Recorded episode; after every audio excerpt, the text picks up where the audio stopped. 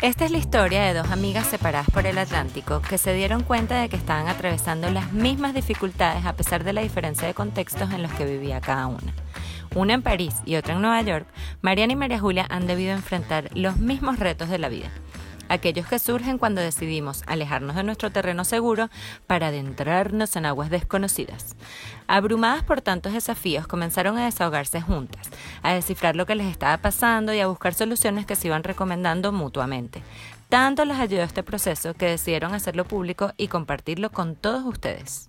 Así nació Catarsis el podcast, un espacio donde creemos que el desahogo sin filtros y con humor es el punto de partida para liberarnos y transformarnos. Conservar siempre una mente abierta es vital para adaptarnos a nuevas realidades. Y por último, pero no menos importante, creemos ciegamente en la búsqueda de soluciones como clave para lograr cualquier tipo de crecimiento. ¿Se sienten identificados?